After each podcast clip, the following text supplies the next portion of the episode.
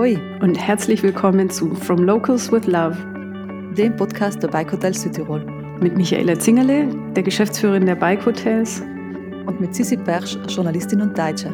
Wir begrüßen dieses Mal Matthias Meyer, einen Journalistenkollegen von mir, der entsprechend bis in die Backenbartspitzen voller spannender Geschichten steckt. Matthias hat Politikwissenschaften studiert und bei ziemlich jedem Südtiroler Medium von Bedeutung gearbeitet. Von FF und Barfuß bis zu Rai. Wir sprechen über Bergbauern-Support und Klosterbesuche, über Perkeos Maschgra und Baddesign. Außerdem gibt es Tipps zu Buschenschenken, Hörbüchern, zu wunderschönen Wahlwegen im Westen und einsamen Trails im Osten. Viel Spaß auf der Tour durch Matthias Leben.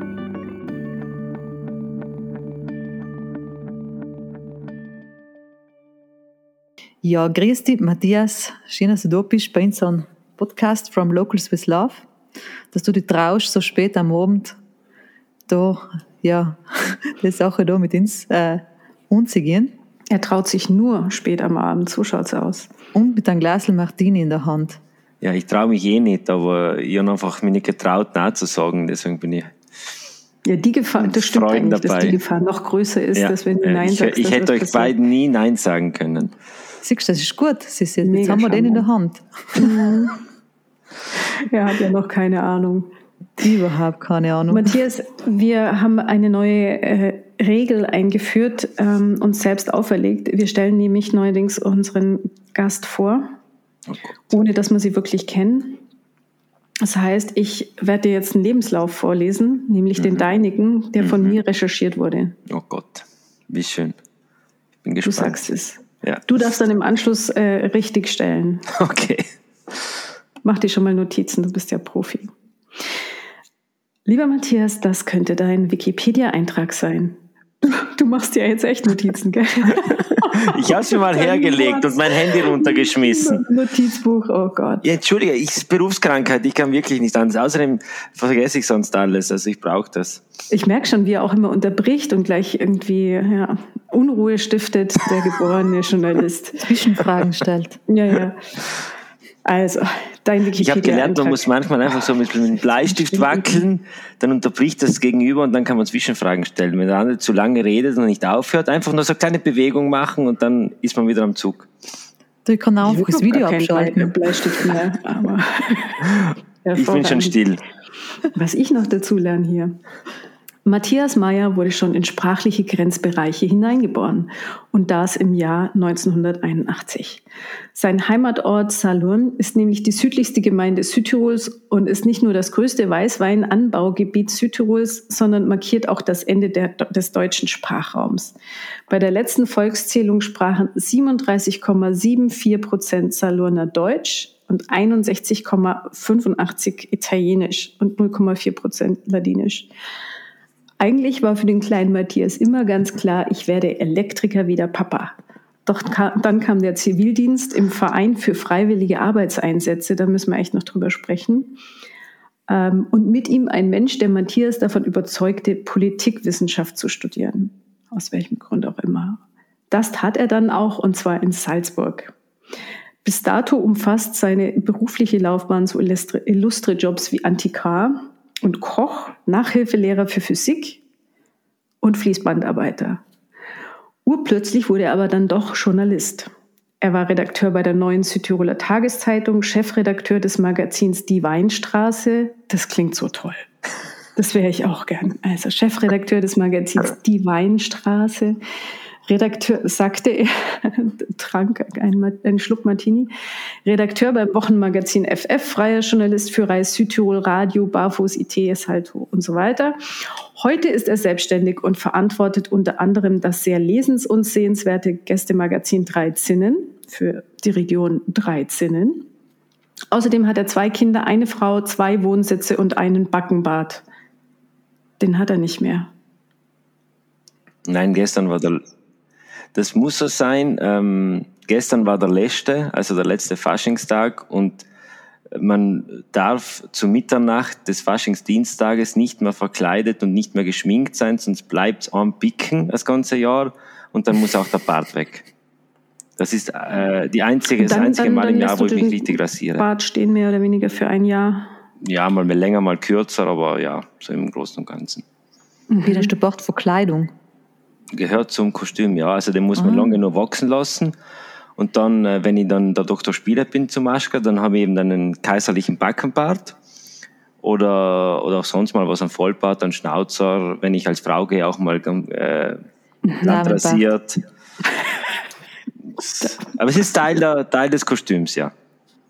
Wieso ist dir äh, Maschkra, Fasching, Maschkra, verstehen, verstehen Deutsche Maschkra, Sissi? Ja, das kommt von der Maske, das kann man schon, ich glaube, so viel kann man schon erwarten.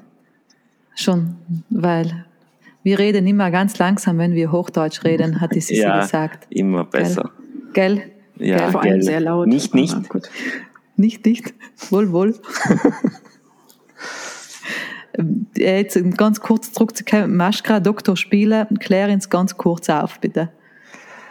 Also Maschkara ist äh, der Fasching im Unterland.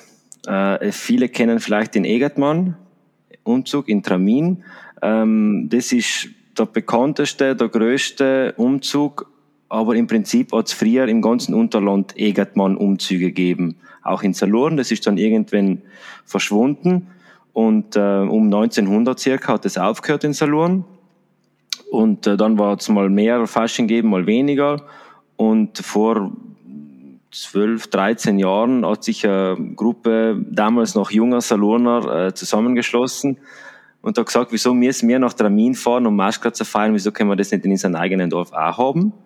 Und haben dann einfach wieder von Null was Neues aufgebaut. Wir haben dann keinen Egertmann gemacht, weil wir wollten jetzt nicht, wir wollten nicht, dass es ausschaut, als hätten wir den Traminer kopiert.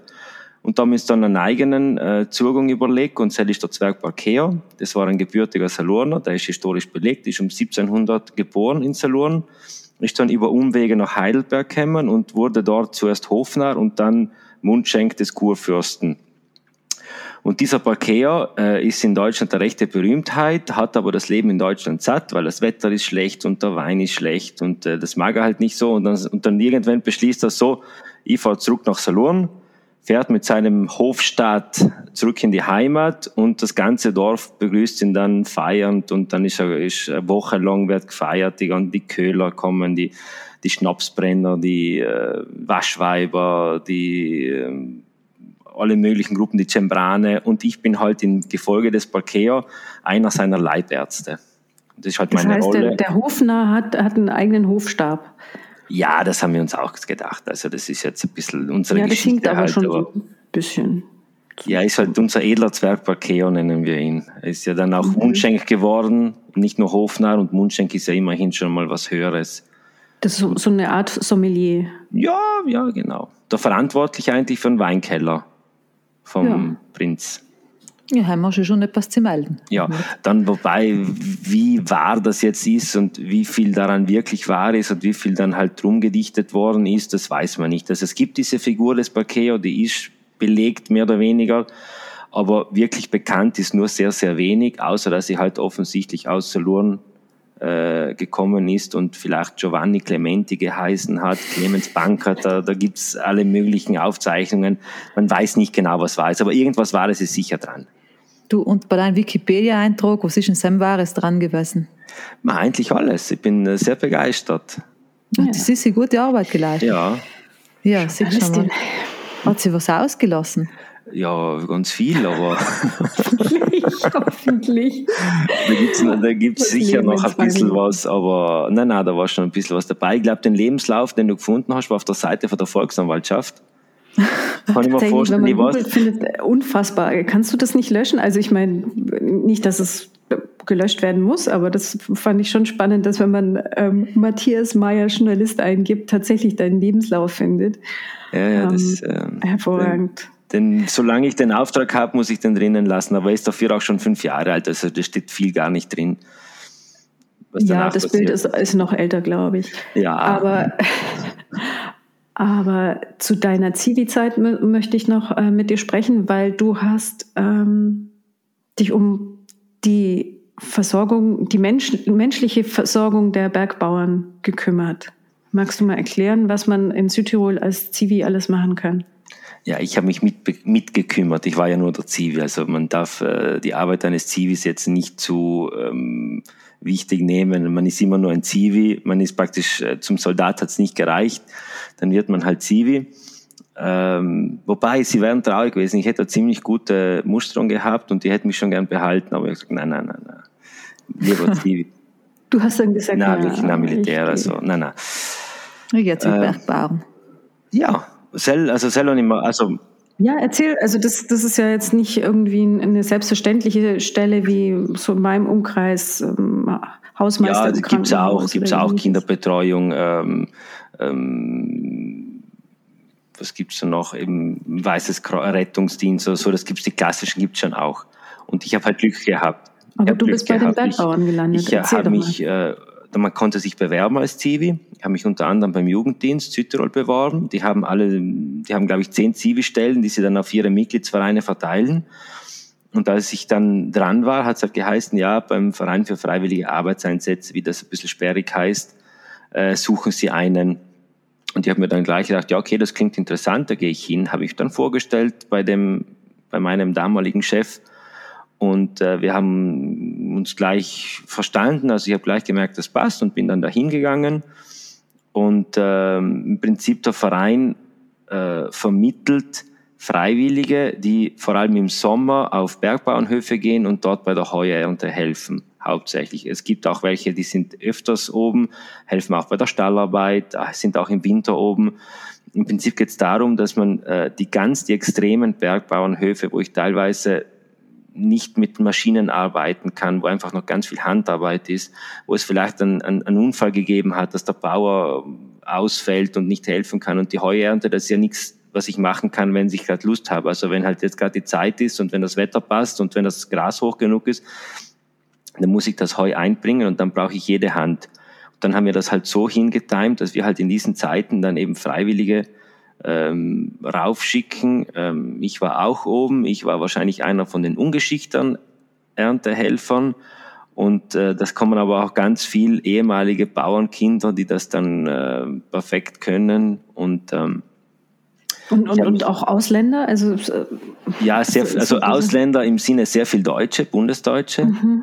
Ist eigentlich, also Bundesdeutsche und Südtiroler sind die größte Gruppe.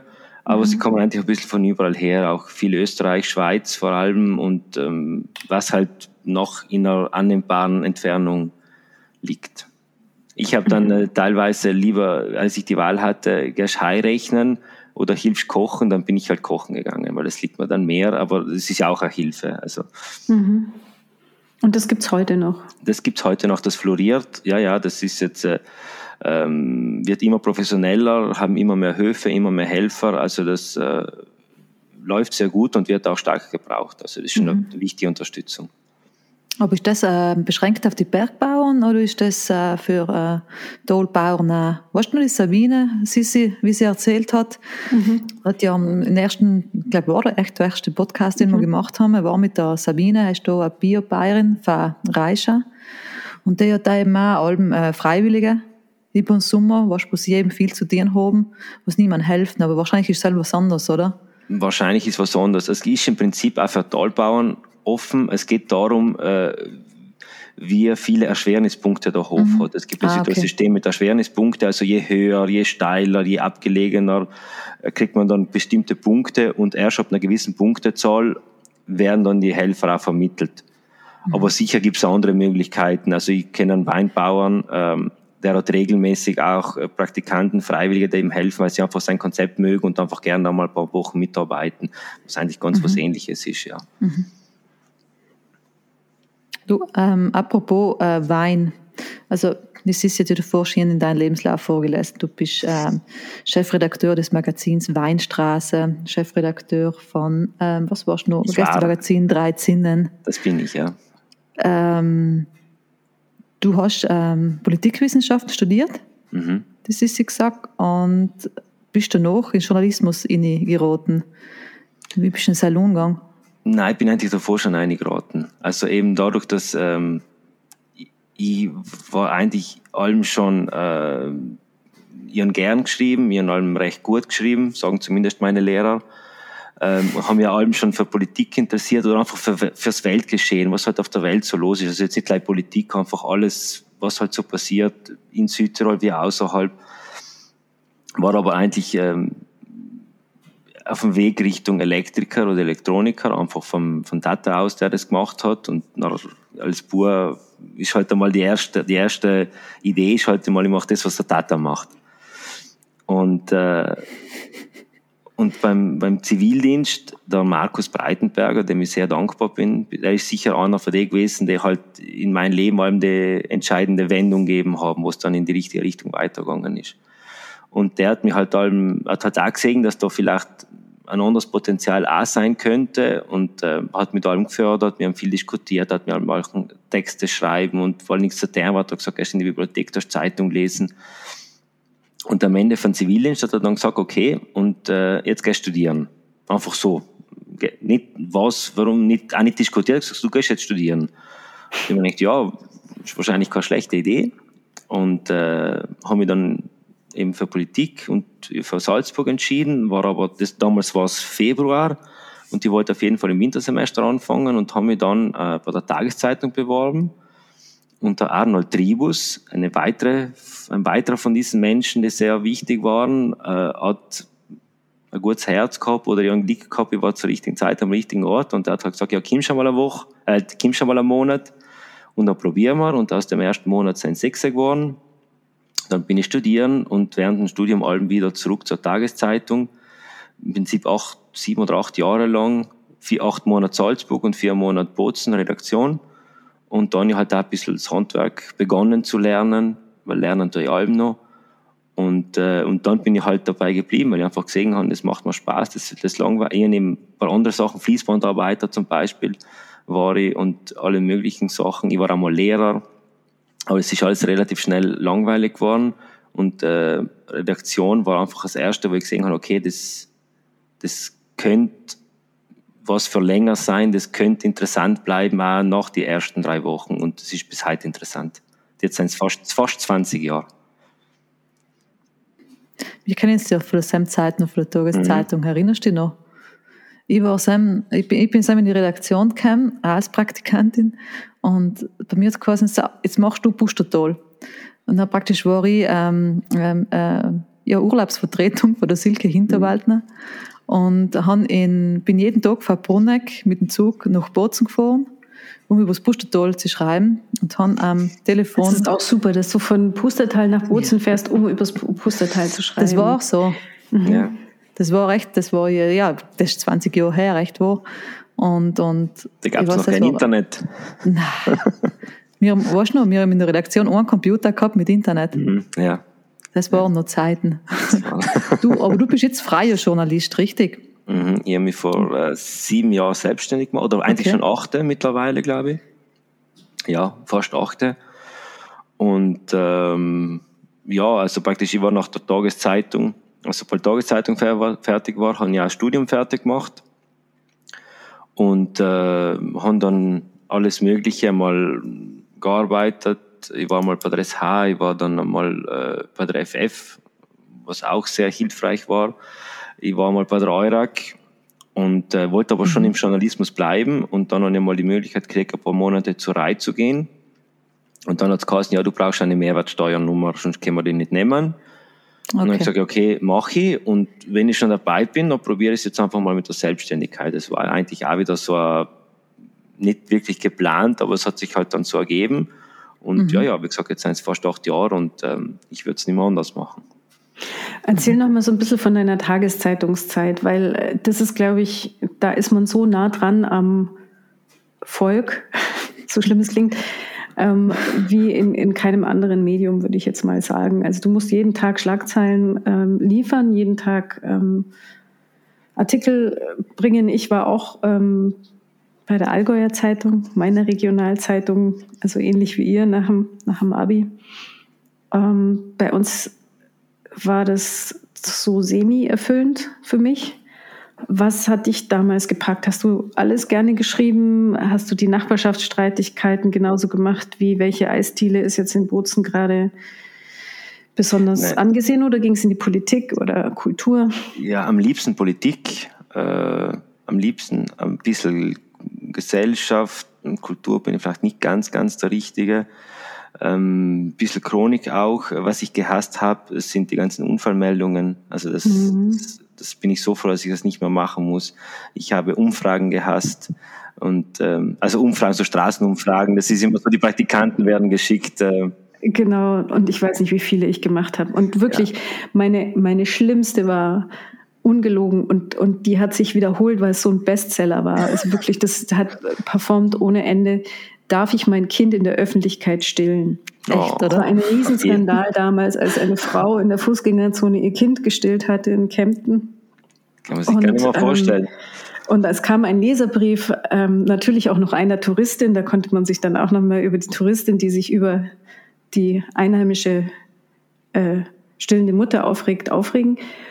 Und ich musste also in der Fußgängerzone rumlaufen und dann auch noch ein Foto machen von den Menschen. Jetzt ist es ja natürlich immer so gewesen, dass die Leute unbedingt eine Meinung haben. Ich sag ihnen jetzt mal was. Und dann tun sie die Meinung kund, ungefähr eine halbe Stunde. Du brauchst ja nur drei Sätze, die du dann zusammenstöpselst. Und dann wirst du ein Foto machen und brauchst den Namen und dann fällt ihnen ein, das wollen sie jetzt nicht. Ja. Nein, nein, nein, nein, nein. Sie können mich schon zitieren, aber ohne Namen und ohne Foto. Ja, ja, ja, ja, ja. ja. Was war da bei dir so eine Horrormeldung?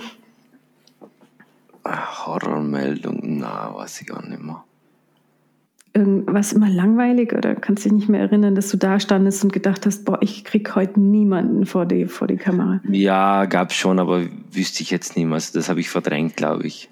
Also die Themen, die, über die will ich nicht mehr nachdenken. Michi, über was hast du denn geschrieben aus dem Pustertal in, in Bozen? Äh, als ich eine Seite zu füllen gehabt.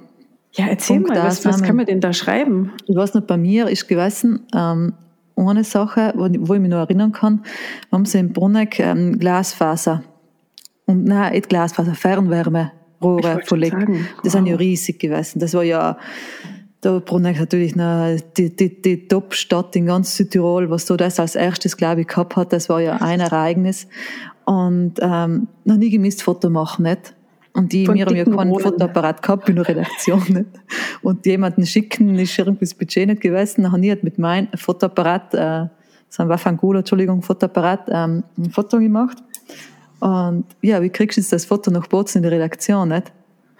Und ich weiß nicht, bin ich in die Bibliothek und da war halt noch das äh, à la Modem, weißt so, so, din, din, din, grrr, so, der Sound, bis das Foto weg war. Und das erinnere ich mich ganz fest. Und einmal, weil du gesagt hast davor, Arnold Tribus, noch nicht irgendein Text, das war, keine Ahnung, das war also eine Mini-Randnotiz von fünf Zeilen. Und da habe ich, und die haben gedacht, meine Texte lässt eh nie niemand, weil da ihr nie kein Feedback, weder hast du es gut gemacht, hast du es schlecht gemacht, nie nichts gehört. Ich kann mich noch erinnern, war am nächsten Tag Redaktionssitzung, da waren wir einmal um elf gehabt. Und dann ist einfach mal der Trebus zu mir gesagt, ähm, ja, Michaela, da in den letzten Text da hast du von der Institution irgendwas geschrieben, ich weiß gar nicht mehr, um was es gegangen ist, eine Institution ist der Zopf von der Eva Klotz. Von dem, was du sprichst, das ist keine Institution. Und das war sie heint noch. Also der Zopf von der Eva Klotz ist bei uns eine Lokalpolitikerin gewesen. Ah, okay. Heil ist eine Institution, hat gesagt zu mir. Und auf das erinnere ich mich heint noch. Und wie alle geragt haben mit der Redaktion. ja, das war bei uns auch so. Das war bei uns auch so. Matthias, was war so die erste große Geschichte, wo du gedacht hast, boah, das ist cool, da länger zu recherchieren? Mal länger recherchieren war immer schwierig bei der Tageszeitung, weil es war schon sehr eine Akkordarbeit. Also da hattest du jeden Tag ein, zwei Seiten zu füllen, also da mit äh, intensiver Recherche, da war, glaube ich, nichts. Deswegen bin ich heute heilfroh, dass ich hauptsächlich Magazingeschichten mache, wo du einfach die Zeit hast, ähm, immer nördliche Recherche zu machen, vor Ort zu sein, mit den Leuten zu reden, mal drüber schlafen, am Text zu feilen. Das, das gab es damals nicht.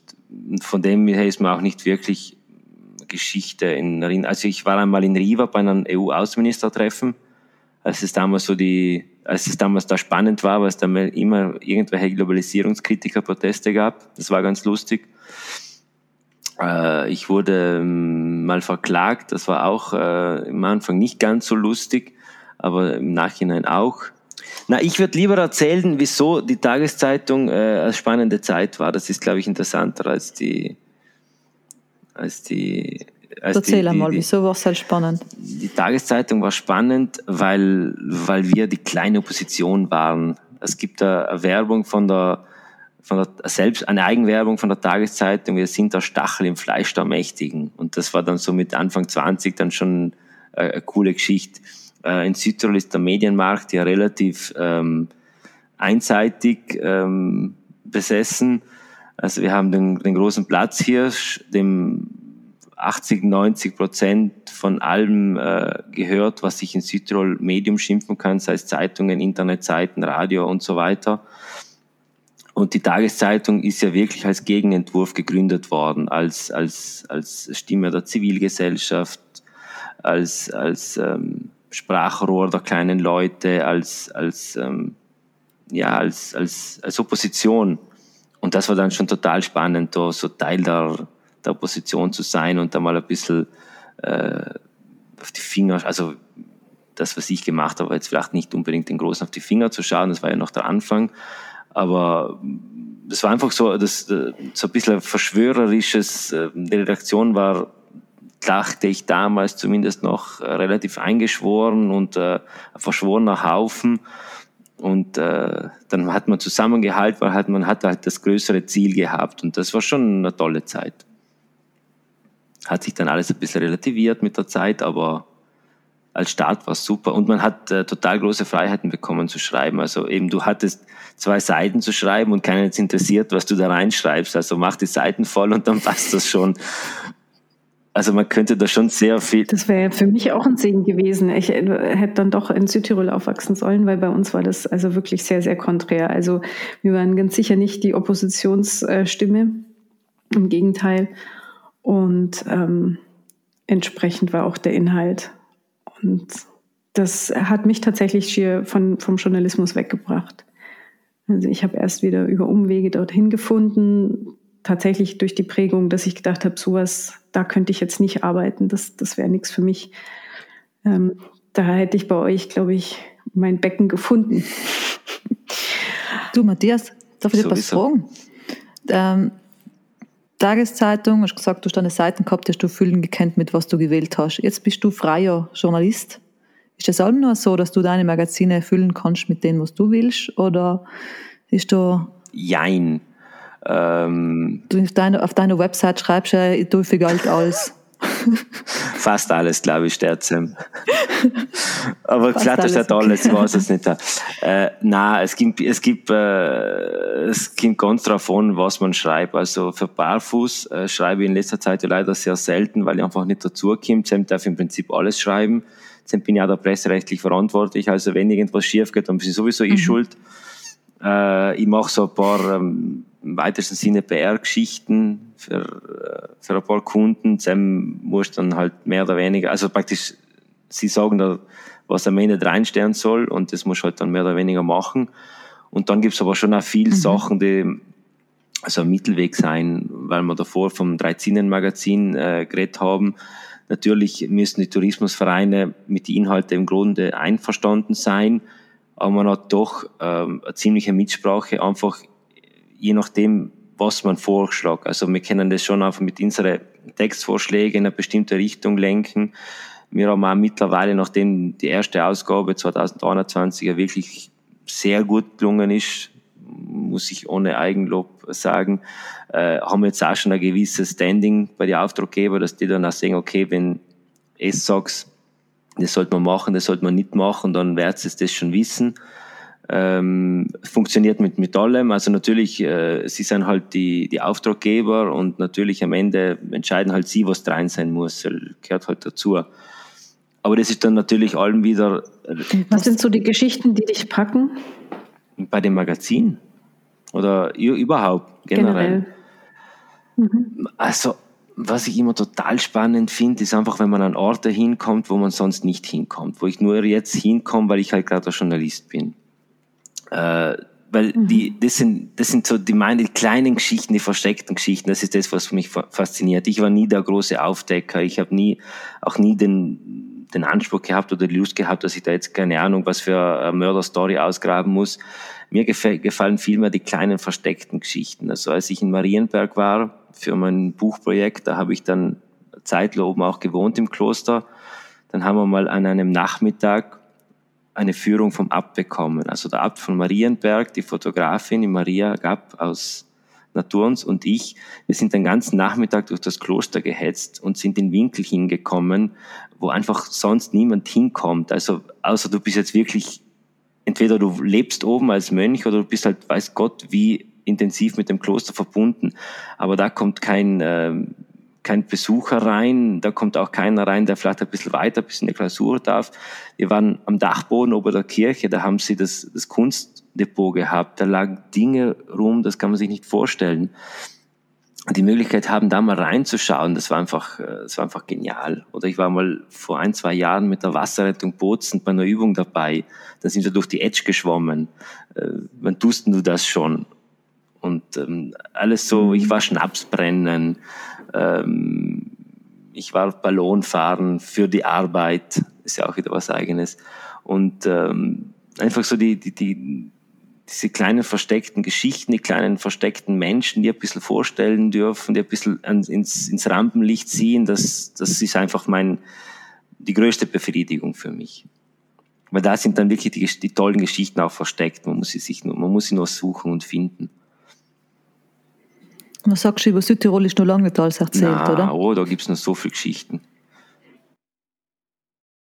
Also jetzt natürlich, wenn, wenn das, das Tourismusmagazin ist, äh, da wärst du davon auch nicht reich als Schreiber, aber immerhin äh, ist da so viel äh, Budget auch eingeplant, dass du einfach einmal Wochen und teilweise Monate einfach an der Themenfindung arbeitest und einfach mal eine Idee hast und dann einfach mhm. mal, äh, mal einen halben Tag rumtelefonierst wer macht das, äh, war das etwas Interessantes, kann man das umsetzen, gibt's, kann man das fotografisch machen. Bei der Tageszeitung, wenn du mhm.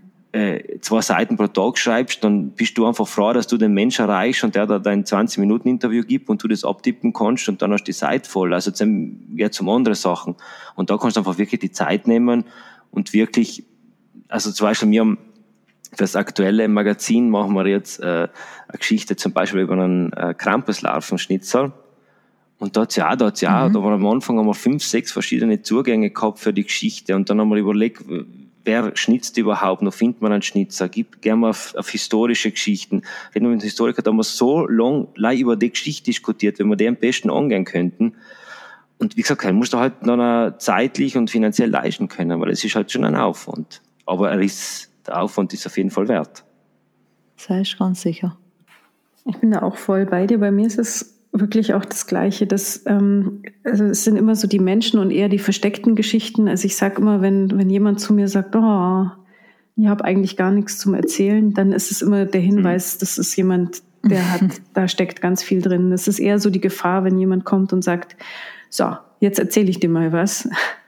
Dann denke ich mir, oh je, oh je, da kommt jetzt nichts bei raus, weil das sind dann oft die üblichen Geschichten, die überhaupt nicht spannend sind.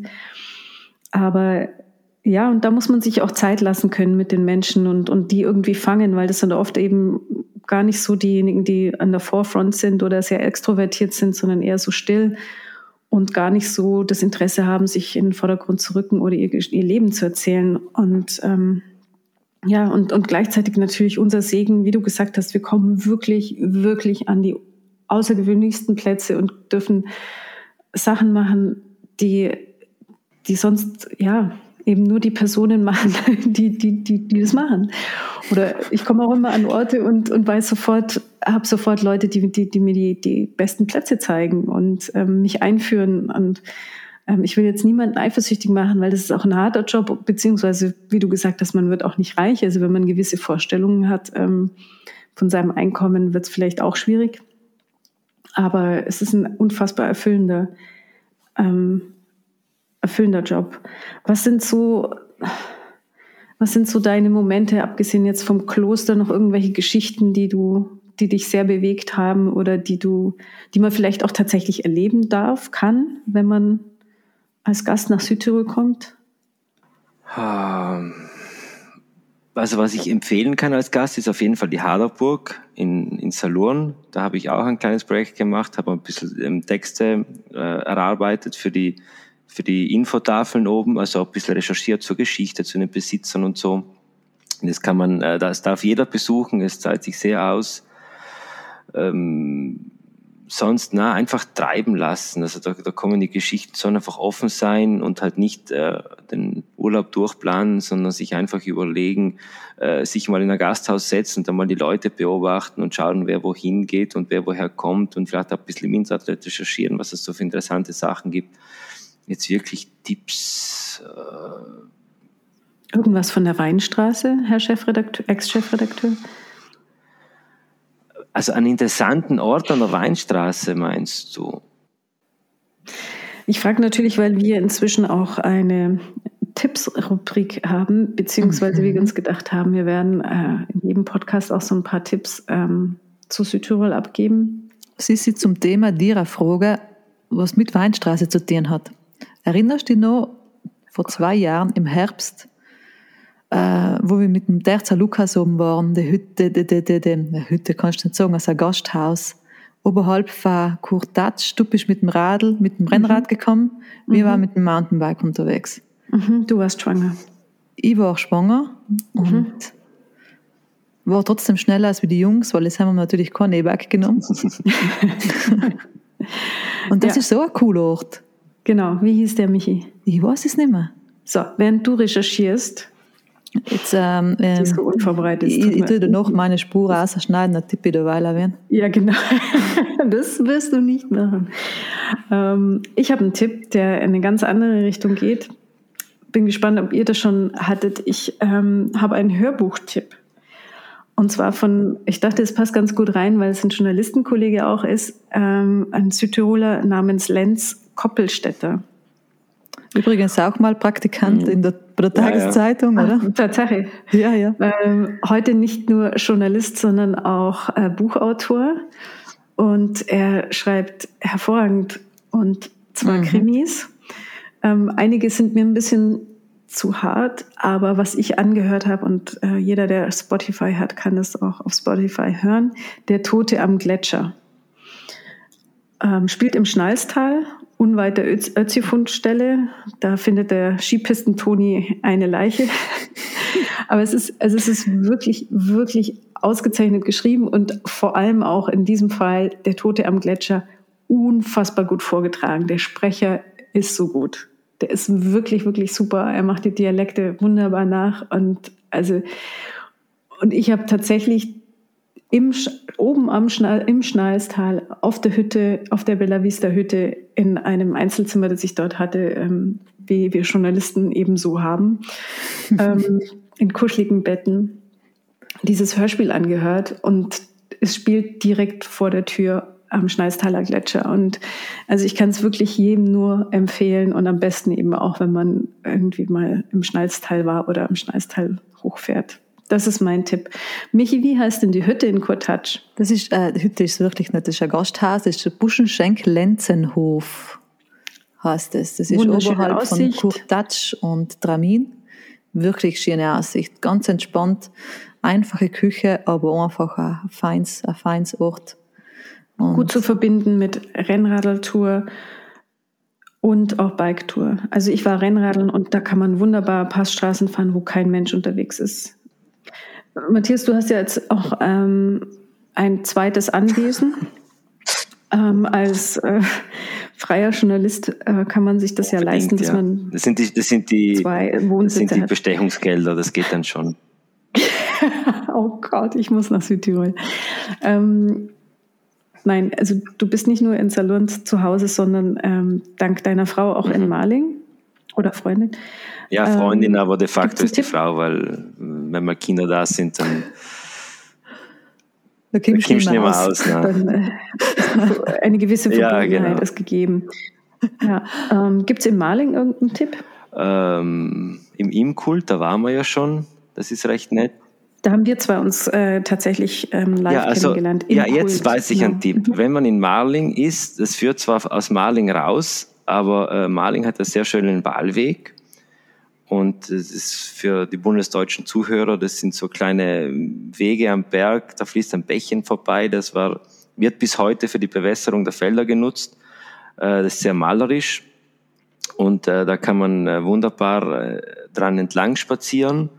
Möglichst nicht in der Hochsaison, weil sonst ist Stau. Aber wenn man so in der Nebensaison ist, ist das wunderbar. Und wir haben dann einmal einen wunderbaren Ausflug gemacht zum Onkel Tar in Parchins.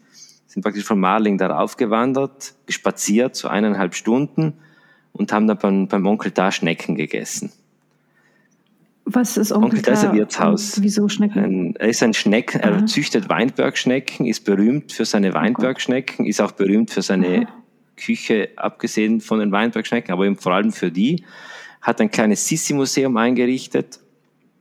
Natürlich. Das ganze Gasthaus, der ganze Garten, das ist äh, wunderbar verwinkelt, mit Kunstwerken durchsetzt. Äh, ist wirklich ein, ein Traum. Und äh, Und, und wie schreibt man Onkel Tar? Onkel, wie der Onkel, der und Ja. Tar mit der T, hartes T und zwei A. Tar. Der heißt okay. so, ich weiß nicht wieso. Das ist der Onkel Tar, der nie heißt so. Äh, praktisch auf der Töll oben ist es. Super. Wenn man Mhm. vom Finchgau, an der Kante vom Finchgau dann ins, Burg, ins Burggrafenamt runterfällt. Ja, Klingt das, das kann ich empfehlen. Vielen Dank dafür. Michi, noch ein weiterer Tipp von deiner Seite? Weil wir schon bei Gasthäusern sein, ähm, jetzt ist mir gerade eins eingefallen. Da war ich, ähm, das ist, Gasthaus ist es nicht, darf man nicht sagen, es ist, ähm, es ist eine Burg, es ist die Sichelburg in Pfalzen. Da waren wir letzte Woche mit der Mama, hat Geburtstag gehabt, ihren 60. Und ist Herzlichen Glückwunsch. ja, wäre ihre Ausrichten und ist richtig, richtig, richtig ein gutes äh, Restaurant und effektiv in ein Schloss, in einer Burg untergebracht. Parterre ist ähm, praktisch äh, der Tresen und der Weinkeller und danach ist ähm, auf drei Stücke verteilt, sind kleine Stuben und ähm, man isst wirklich extrem gut. Weinbergstrecken haben wir, Schnecken haben wir zwar nicht gegessen, aber die Rosi hat richtig gute Knödel gekriegt und hat sie gegessen. Alle drei. denke ich Und wirklich sehr empfehlenswert. Super. Dann mache ich noch einen Wandertipp aus meiner, ähm, aus meiner Gegend. Ich bin ja, ich äh, habe ja das Glück, in Salurn und Marling zu wohnen, also im Süden und im Westen Südtirols und habe dann auch das Glück, dass ich aus dem Osten stamme, also meine Wurzeln sind auch in Prax. Und da empfehle ich dann natürlich eine Wanderung auf den Seekofel. Eine Wanderung. Oberen, oberen Praxer. Ja. Das ist länger nicht mehr gewesen. Ja, ja. Also wenn ich auch komme, dann, na, ist nicht so lang her. Vor die Kinder, aber nicht so lang her. Was heißt das? Es ist eine stramme, eine stramme Wanderung. Na, es ist eine Bergtour, es ist schon eine. Gipfeltour, Und wieso gerade da? weil, äh, weil man einen unglaublich schönen Blick auf den Praxer Wildsee hat und man auch das Phänomen Massentourismus sehr gut ähm, erkennen kann. Also wenn man im Sommer um den Praxer Wildsee geht, dann ist ja auch wirklich eine Ameisenstraße. Also es sind unglaublich viele Leute. Und die klassische Tour vom Praxer Wildsee zum Seekofel, da geht man eben einmal halb um den Praxer Wildsee rum und danach geht's in die Höhe. Und du hast um den Praxer Wildsee rum, hast du eben die Menschenmassen. Und wenn du dann in die Höhe gehst, nach 100, 150 Höhenmeter ist kein Mensch mehr. Und dann bist du, bist du alleine. Dann bist, hast du, also es ist immer noch für, für einen Berg relativ gut bewandert, weil es einfach so ein schöner Gipfel ist. Aber trotzdem, du bist halt dann auf dem Berg und hast deine Ruhe, wanderst da rauf, wanderst da runter und wenn du dann wieder am Praxer Wildsee bist, dann bist du halt dann wieder in, in der Hektik drinnen. Aber es ist, und, und du schaust dann von oben, von oben runter auf den See, das ist also ein sehr toller Ausblick. Mhm. Und da gibt's ja eben dann den, den, den, den der, Seekof, äh, der Seekofel, auf Ladinisch Sast la Porta, der Torstein, äh, Stein, der Torkofel, das hängt dann wieder mit den Fahnes zusammen, mit der alten Sage aus Ladinien, der kommt, die kommt dann jetzt ins nächste äh, Dreizinnen-Magazin und da hängt halt dann alles ein bisschen, bisschen zusammen.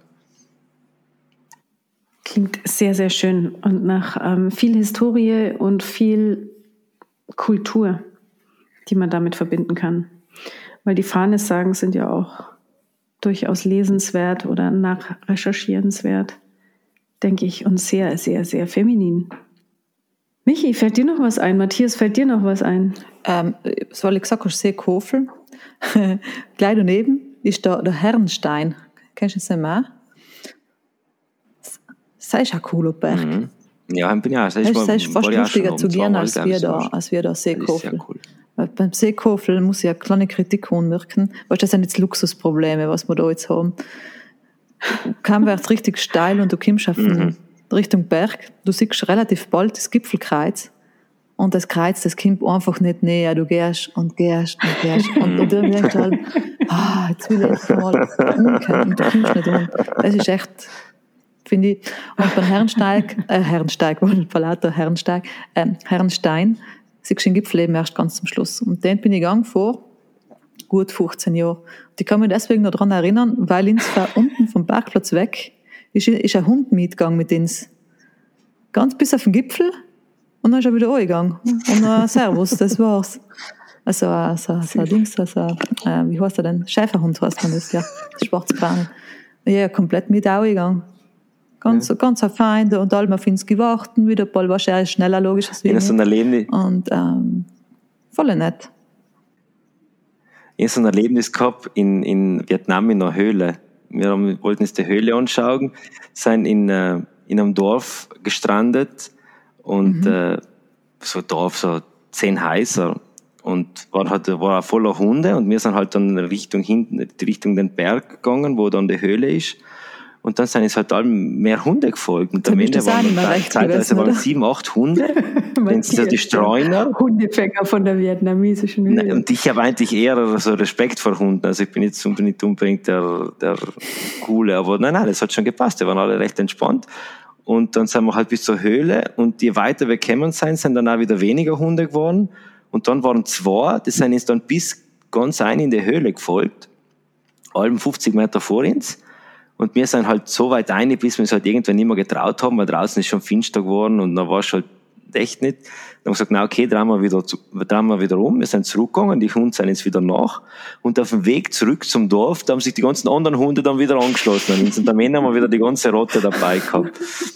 Das war schon sehr kurios. Ja, also sowas habe ich jetzt auch. Ich will jetzt hier wirklich nicht das letzte Wort haben, aber Vietnam, Argentinien, Salta im Norden von Argentinien. Ich gehe in der Früh laufen, wie ich es gerne mache, wenn ich irgendwo an neuen Orten bin und es dämmert. Jetzt bin ich eine Frau, allein in der neuen Stadt, weiß jetzt nicht wirklich, wo lang und weiß nur, es gibt äh, einen Weg, einen Berg hoch, aber der könnte ja möglicherweise auch ein bisschen einsam sein und möglicherweise sollte ich das jetzt gar nicht machen. Und da war es ähnlich. Also sehr viele Straßenhunde, aber man kennt das jetzt ähm, von südlichen europäischen Ländern, dass, dass das jetzt nicht so angenehm ist, wenn man Straßenhunden begegnet. Ähm, und die waren aber alle so lieb. Und da hatte ich auch einen, der mich begleitet hat und ich hätte heulen können, weil das war, es hat sich halt so wirklich nach Beschützer angefühlt und der war auch so brav und kam immer wieder und hat nach mir geschaut. Und, ähm, und der hat mich die komplette Runde, wirklich die komplette Runde rauf und runter begleitet und ich hätte ihn am liebsten eingepackt. Oder irgendwie wenigstens ein Würstel gekauft. Frankfurterle. der war dann weg. In Argentinien. So Frankfurterle für den argentinischen äh, Lithium-Schnüffelhund oder sowas, ja. Okay, ja, jetzt sind wir ein bisschen abgeschweift. Jetzt kommen wir wieder zurück nach Prax, weil wir, ähm, jetzt haben wir über das Wandern und über das Essen geredet. Ähm, noch mal ganz kurz, wir müssen über das, in Prax sein und über das Mountainbiken noch kurz reden. Ein kleiner Tipp noch mhm. von mir. Ähm, andere Seite vom Praxavilze ist die Plätzwiese, 2000 Meter hoch. Ähm, da könnt ihr äh, einen tolle, tollen Trail runterfahren über die Stoller Alm zurück nach Brückele und dort einfach die, ja, wie der Matthias gesagt hat, sich ein bisschen treiben lassen, in die Wege einfach nachfahren und dann kommt man schön außen wieder ins Bustertal. Super, Michi. Zum Abschluss. Vielen Dank dafür. Den kenne ich auch noch nicht, den Trail. Mhm. Den nehmen wir uns vor für den Sommer. Unbedingt. Matthias, wir nehmen uns auch vor, dich irgendwie live zu treffen und mit dir Unbedingt. einen Martini zu trinken oder für mich wahrscheinlich einen Cappuccino. Super, da freue ich mhm. mich drauf. Ähm, ja. Mit euch zwei. Vielen Dank fürs Dabeisein, Matthias. Ja, war sehr lustig. Schon? Danke für die Einladung. Ja, ja, das jetzt schon. Mal, wenn, wir, ja. wenn wir dich sehen, hast du auf jeden Fall wieder mehr Bart, weil jetzt äh, so glatt rasiert. Ja, ist ungewohnt. Ja, ich, ich bin, also mein Ehemann hat heute schon gesagt, äh, Tata, tu im Bord wieder zu. Na, ja. ehrlich. Ja, ja das gefällt dir zu. nicht so. Ist sehr süß. Sie kennt mich halt nicht anders, also. Logisch. Aber nicht, lass ihn dir wachsen, tu ihn wieder zu. Ja, ist ja ein Maschkra, ja, nicht? Das hat sie schon verstanden. Ja, Dreijährige. Super. Ja, aber Maske ist schon wieder in zehneinhalb Monaten ist wieder Maske, also kein Problem. Das, machst, das kriegst du Dahin schon wächst- hin. er. Außerdem, wie du auch machst. Ja, das schaffen wir.